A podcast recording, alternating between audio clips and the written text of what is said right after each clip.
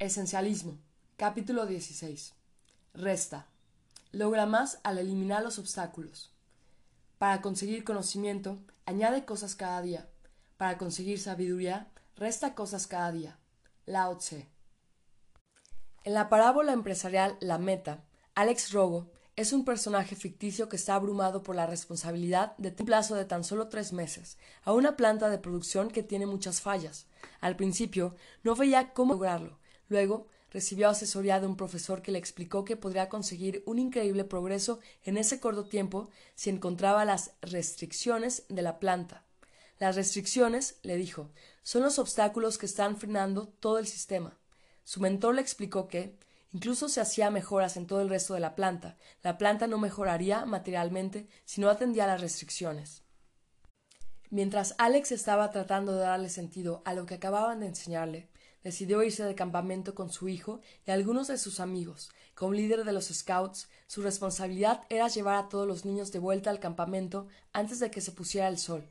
Sin embargo, como lo sabe cualquiera que haya estado en una excursión de este tipo, lograr que un grupo de jovencitos mantenga el paso es más difícil de lo que parece, y Alex pronto se enfrentó con un problema. Algunos de los scouts avanzaban demasiado rápido y otros iban demasiado lento.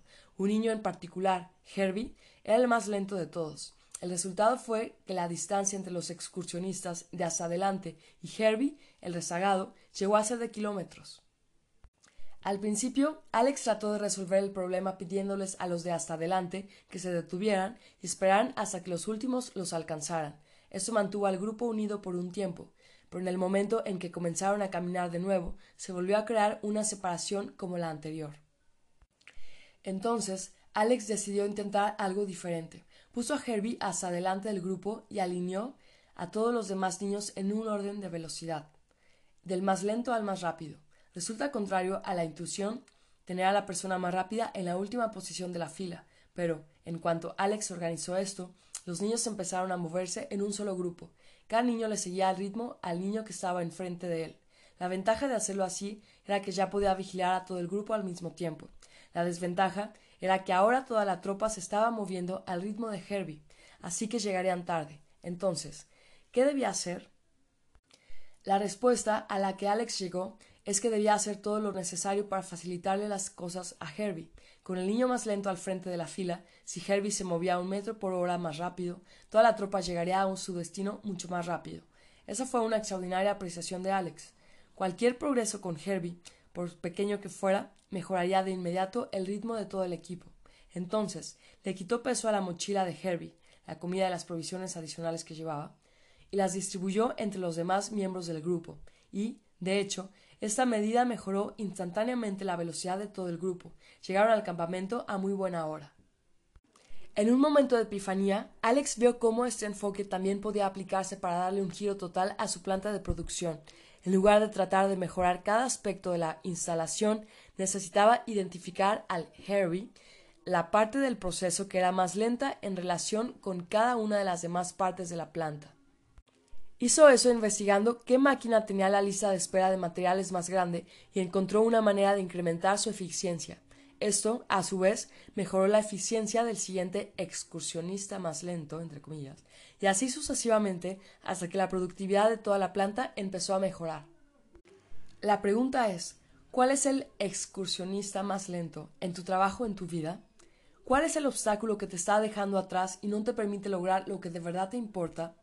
Al identificar y eliminar sistemáticamente esa restricción, serás capaz de reducir de manera significativa los problemas que te impiden ejecutar lo esencial. Sin embargo, esto no se puede lograr sin una buena planeación. El simple hecho de encontrar las cosas que necesiten arreglo, aquí y allá, puede llevarte a hacer mejoras marginales y de corto plazo, en el mejor de los casos, pero en el peor de los casos vas a desperdiciar tiempo y esfuerzo mejorando cosas que no tienen verdadera importancia.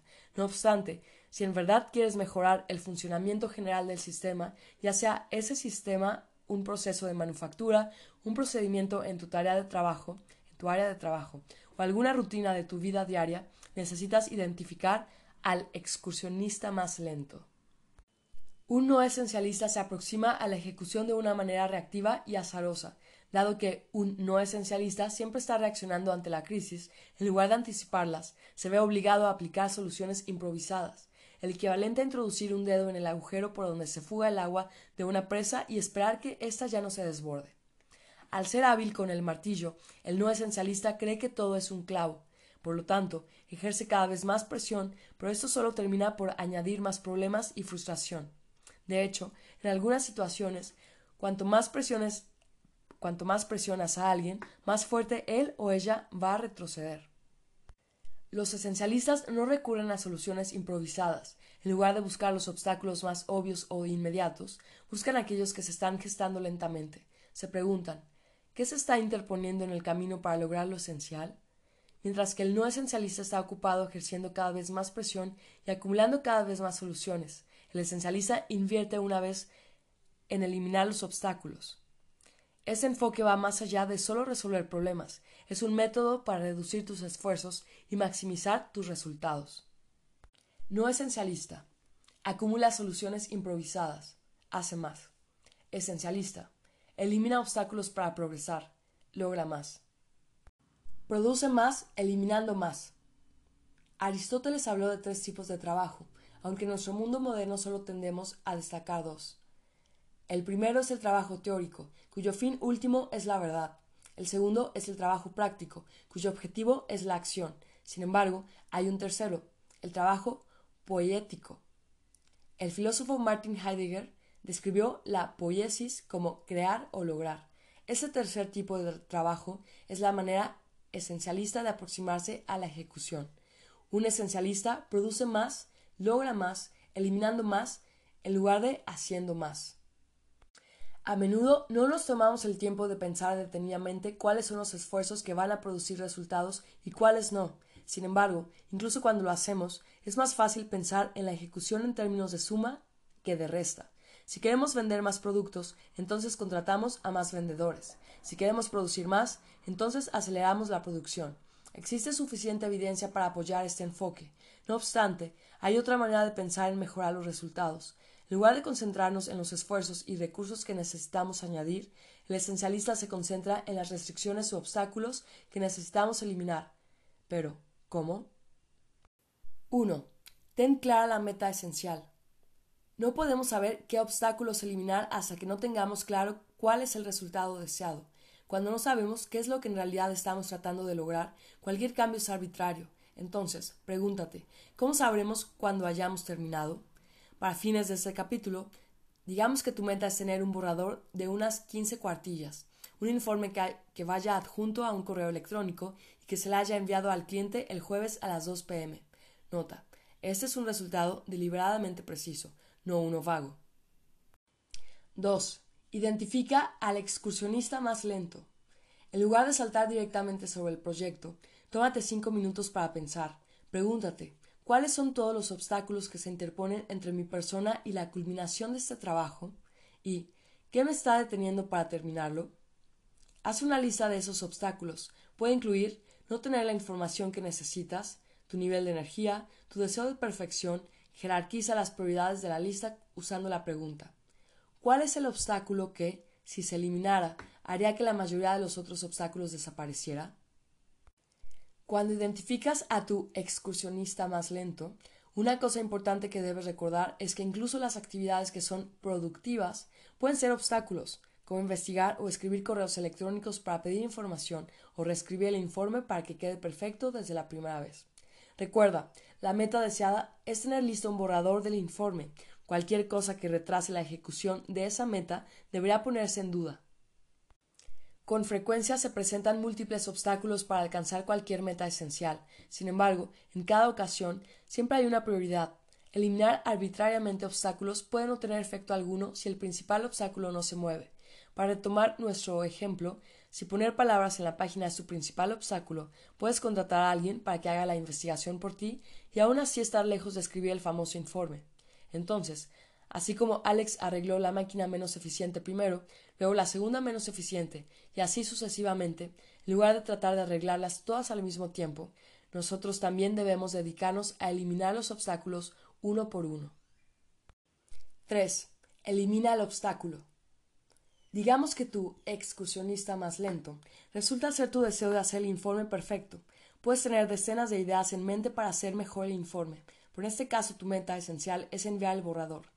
Entonces, para eliminar el obstáculo tienes que reemplazar la idea de eso tiene que estar perfecto a como dé lugar por algo terminado es mejor que algo perfecto. Date la oportunidad de no dejarlo impecable desde el primer borrador. Al eliminar el principal obstáculo, ya volviste más fácil cualquier otro aspecto del trabajo. El excursionista más lento podría incluso ser otra persona, ya sea un jefe que no da luz verde a un proyecto, el departamento de finanzas que no aprueba el presupuesto o un cliente que no firma los documentos necesarios. Para reducir la fricción con otra persona, utiliza el enfoque de endulzarle el oído. Mándale un correo electrónico, pero en lugar de preguntarle si ya tiene listo el trabajo que necesitas, lo que obviamente no es así, pide ir a verlo en persona. Pregúntale qué obstáculos o embudos se están retrasando para terminar X y cómo puedo ayudarte a eliminarlos. En lugar de incomodarlo, ofrécele tu apoyo sincero. Obtendrás una respuesta más cálida que si solo le escribieras para pedirle el trabajo. Cuando nuestros hijos eran muy pequeños y yo estaba estudiando el posgrado, mi esposa se sentía muy presionada por lo demandante que resultaba cuidar a los niños todo el día, todos los días, y no sabía qué hacer para resolverlo. En esa época yo estaba leyendo acerca de la teoría de las restricciones, así que la tenía presente. Siguiendo los pasos que aplicamos antes, mi esposa y yo nos dimos cuenta de que el principal obstáculo que la frenaba para brindar su punto de contribución más alto en la vida de nuestros hijos era la falta de tiempo para planear, pensar y preparar, Después de todo, con tres hijos pequeños, era casi imposible gozar de tiempo sin interrupciones. Entonces, trabajamos para eliminar ese obstáculo. Dejé muchas de las actividades extracurriculares que tenía para poder estar en casa por las tardes y contratamos a alguien que cuidara a los niños algunas horas por semana. El resultado fue que logramos estar más presentes y comprometidos durante el tiempo que pasábamos con nuestros hijos. En otras palabras, ambos terminamos haciendo menos, pero mejor. Eliminar obstáculos no debe ser difícil ni debe requerir de un esfuerzo sobrehumano.